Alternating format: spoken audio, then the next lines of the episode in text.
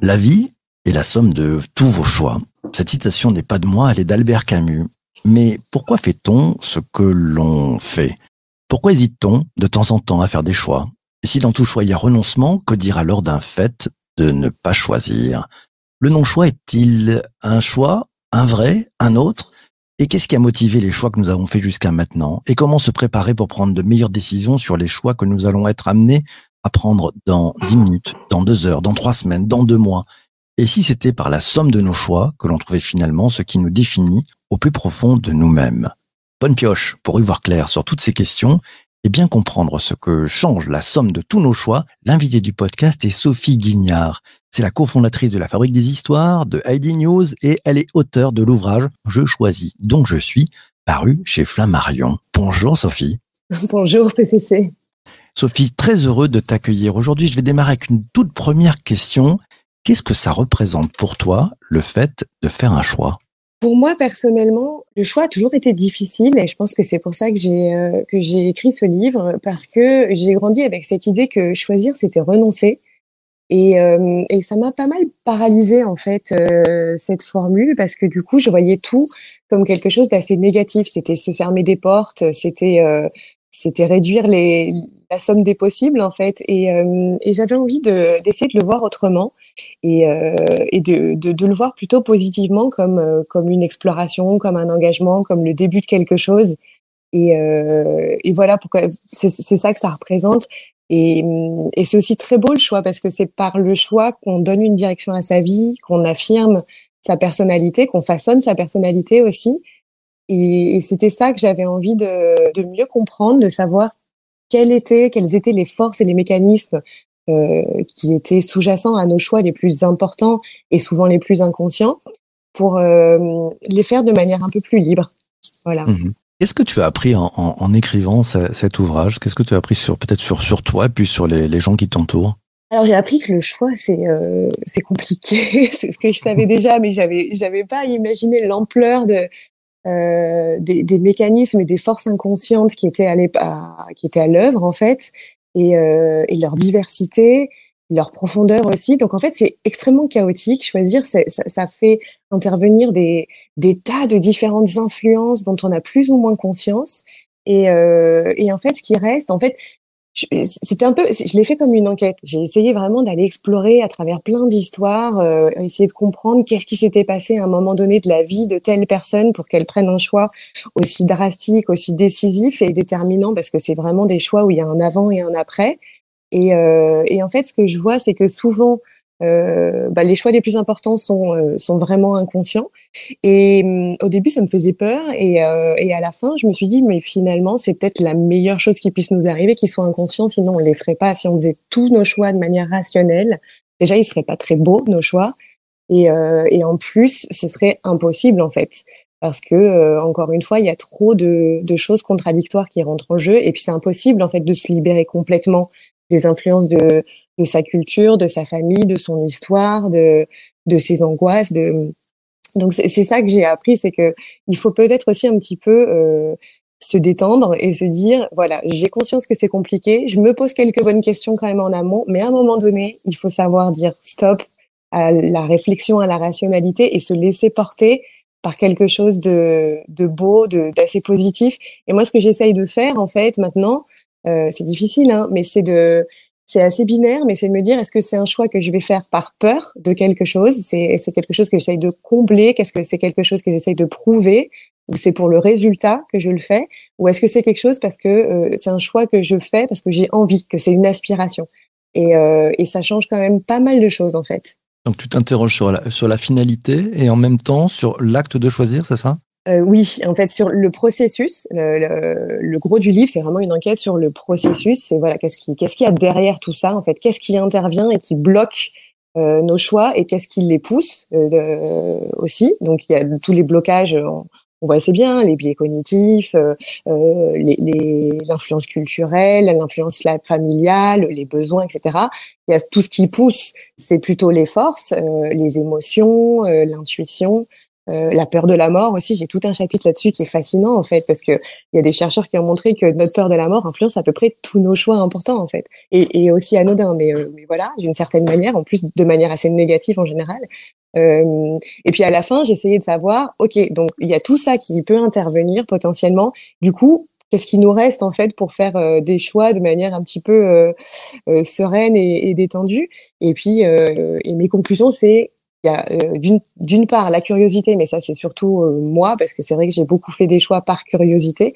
Et puis la, la deuxième, c'est l'intuition qui est le meilleur outil qu'on a à disposition pour faire sens un peu de tout ce, de toutes ces informations et de tout ce chaos qu'on a dans la tête au moment de faire des choix. Ça, j'ai bien compris. C'est ce qu'on arrive à faire quand on est exposé au choix. tu sais, dans, dans, ce podcast, on, on, est pas mal sur la tech, sur le digital. Mm-hmm. Les algorithmes nous enferment dans, finalement dans, dans, la somme de nos choix, dans la somme de nos likes, dans la somme de, de nos commentaires, de nos recherches. Comment on peut s'y prendre pour ne pas subir le diktat des algos qui, qui nous enferment dans les bulles de nos choix? Alors, c'est une, une, très bonne question. Je... Vous avez deux heures. ouais, non, c'est difficile parce que alors les algorithmes aussi, moi je suis pas une spécialiste et ils ont, je comprends qu'ils ont beaucoup évolué et qu'on est un petit peu moins en cercle fermé qu'avant. Et je pense que c'est assez terrible pour moi cette idée que en fait avec les réseaux sociaux, on tourne un petit peu en rond. C'est un biais de confirmation permanent parce qu'on nous propose des choses qu'on sait déjà ou qu'on a déjà envie de voir. Donc on a du mal à sortir un petit peu de de de sa propre de son propre schéma de pensée.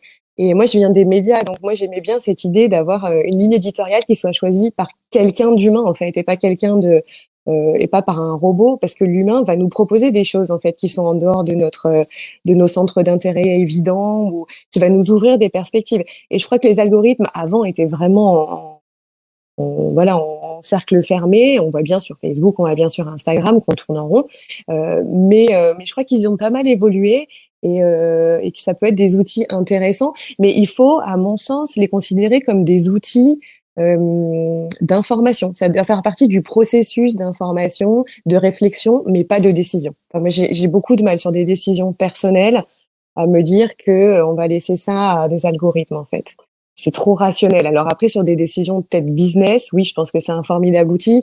J'ai parlé récemment à Guillaume Gilles qui entraîne l'équipe de hand de, de de France et qui me disait que dans le sport, ils ont de plus en plus recours euh, aux algorithmes aussi pour euh, choisir euh, le positionnement des joueurs, etc. Et que là aussi, c'est un formidable outil, mais qu'à la fin, c'est quand même une décision humaine et que ça doit la rester. Donc moi, je, suis tout à fait en phase avec ça. Je pense qu'il faut qu'on utilise tous les, outils qui sont à notre portée, mais qu'à un moment donné, il faut savoir rester humain sur le sur le point sur la décision finale.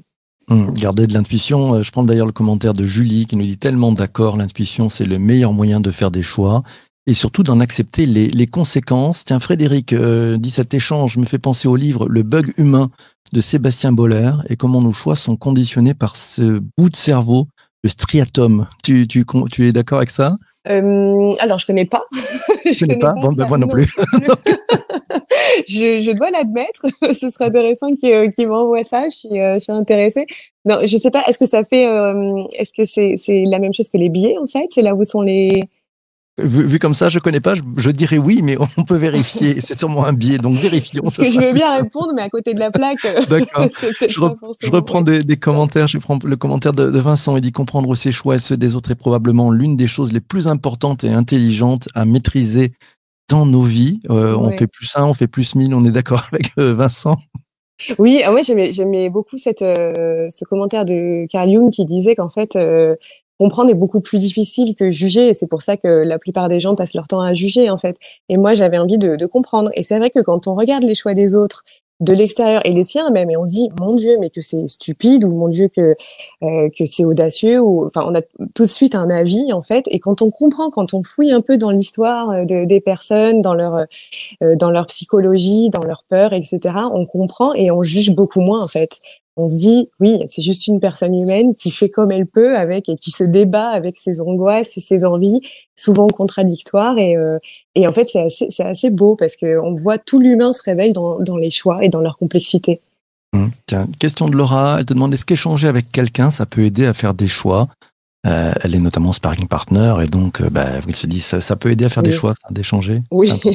Oui, oui, ah oui, totalement. Enfin, je pense qu'il faut. Par contre, il faut bien choisir les personnes avec qui. euh, Moi, j'essaye de m'entourer de gens qui sont euh, qui sont assez audacieux et assez optimistes, parce que des gens qui vont nous retenir, et il y en a toujours plein les rues. C'est c'est pas inutile hein, d'aller voir sa maman qui va dire oulala, non, surtout ne démissionne pas de de la banque d'affaires. euh, C'est quand même dommage.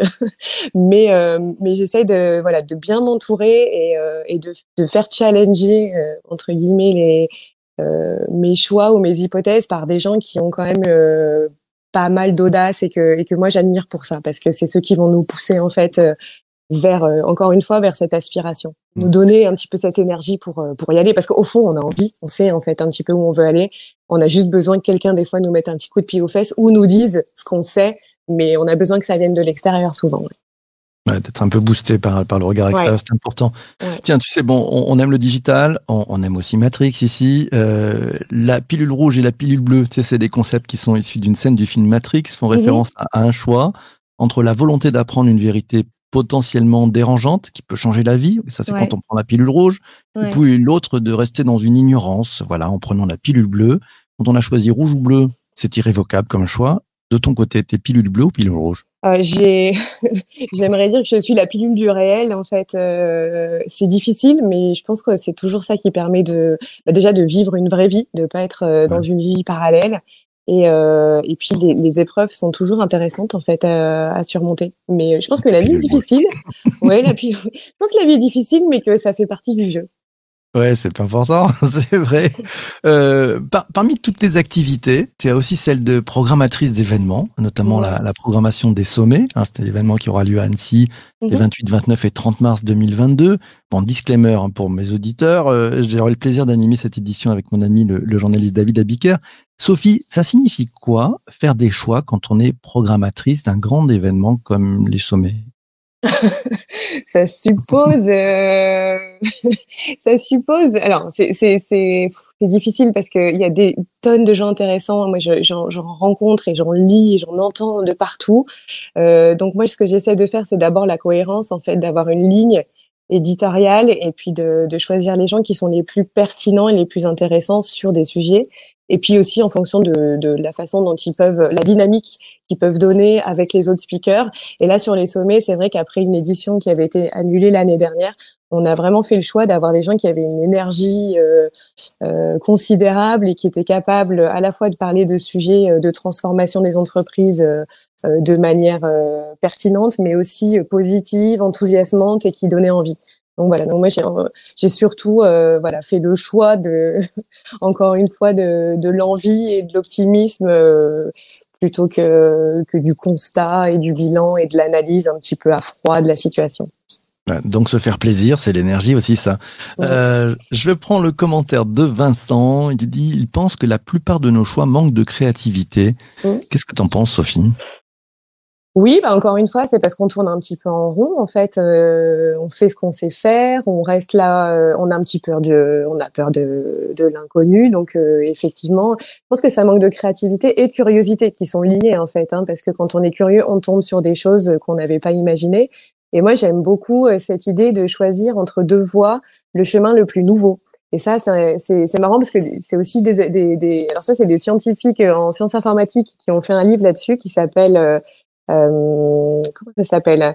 Euh, Greatness cannot be planned. Et en fait qui montre qu'ils avaient travaillé sur des algorithmes et il y en avait un qui était programmé pour arriver à un but particulier et l'autre qui était programmé pour euh, la nouveauté. Et il disait en fait l'algorithme de la nouveauté non seulement arrive mieux à arriver quelque part d'intéressant, mais il arrive aussi à l'objectif que l'autre s'est fixé plus vite parce que euh, par la, magie de la sérendipité en fait. Et donc ils les mettent dans un labyrinthe et ils regardent comment ils se comportent. Ils disent au premier euh, il faut trouver la sortie, au deuxième il dit euh, il faut pre- prendre toujours un chemin nouveau. Et le deuxième sort plus vite parce qu'en fait, à chaque fois qu'il bute contre un mur, et ben, il- et à chaque fois qu'il a deux opportunités, il prend un nouveau chemin et donc finalement, il arrive très vite à la sortie. Et l'autre bute sans arrêt contre un mur parce qu'il dit mais je suis supposé aller dans cette direction, pourquoi ça marche pas, pourquoi ça marche pas? Et en fait, il avance pas. Et euh, donc, je pense euh, effectivement que la créativité et la curiosité ont une, magie qu'on sous-estime beaucoup et qu'il faut exploiter euh, de manière beaucoup plus confiante. Ouais, c'est, très important. J'aime beaucoup ton, ton, image. Elle est vraiment très intéressante. Ouais. Laissez, laissez la part au, au, au, hasard, au chemin, à la sérendipité, au champ des possibles. C'est ça qui est, qui est magnifique aussi. Dans, puis la, la confiance. Quand on a choisi la, la pilule rouge, c'est important. bah, une fois qu'on l'a choisi, il faut aller au bout. Hein. Ouais. Tiens, question de, de voilà. Lionel. Et il nous dit y a-t-il de mauvais choix? Euh, Allô? Ça existe les mauvais choix ou pas Allô, allô? Ça existe les mauvais choix? Allô? On t'entend bien. Allô, allô? Elle ne nous entend plus. Ah zut. Bon. Allô, allô? Bon, on est, on est trahi par la technique ce matin. On est trahi, on est trahi par la technique. Bon, j'espère que tout va bien. Euh, ouais, bah, ça, c'est du direct. Hein. Ce sont les conditions du direct aussi. Donc, euh, euh, ça peut arriver, un petit problème technique avec notre invité, ça a relâché. Bon ben voilà, vous êtes en direct, c'est ça qui est sympa. Euh, on reprend la, la diffusion. J'espère que ça va Allô? bien. Je vais reprendre la, la question. De... Ah, j'ai un petit problème. Je, je, je te l'ai. Ouais, c'est bon. Je vais prendre la question de, de Lionel. Euh, voilà. Y a-t-il de mauvais choix, Sophie? Oui. Il y a des mauvais choix. Elle ne nous entend plus. Ah là là, je suis désolée, ça recommence à brouiller. Allô? Bon. Ouais, bon, ben c'est, on a un petit problème technique. C'est oui. malheureusement pour les aléas du direct. Oui, je suis désolée. Je, je suis, bon, ben c'est, c'est, je suis vraiment ouais. désolé aussi. on aura l'occasion d'en refaire un dans des conditions techniques qui, qui vont mieux. Voilà. Pour retrouver Sophie, tapez 1. Voilà. c'est, possible. je... 1. Merci beaucoup, Lionel. Merci, BBC. Je suis désolée de, de, ouais. de, ce, de voilà. cette fin un peu en queue de poisson. Et, euh, et puis, je vous souhaite de beaux choix alors. Ben, merci à toi. Mille merci à, à vous tous d'avoir écouté cet épisode du podcast jusqu'ici. Encore désolé pour le petit problème technique qu'on a eu. Demain matin, euh, on va parler des, ouais, des entreprises et puis des jeunes. Qu'est-ce que veulent les jeunes? Ouais, ça ne t'a pas échappé. La génération Z, elle veut tout tout de suite. En plus d'être volatile, elle accorde bien plus d'importance à son bien-être en entreprise que les générations antérieures. Pour parler de tous ces choix, de ce qu'attendent les jeunes des entreprises, L'invité du podcast, c'est Anne Lalou, la directrice générale de la Web School Factory, la grande école du management du numérique. Rendez-vous à 7h30 en direct sur LinkedIn. Si tu veux participer à cet épisode, euh, tu pourras interroger Anne Lalou. Et puis sinon, ben, rendez-vous sur tes principales plateformes de podcast. Merci à toi d'avoir écouté cet épisode jusqu'ici. On se retrouve demain matin à 7h30. D'ici là, d'ici là, ne lâche rien. Ciao, ciao, ciao.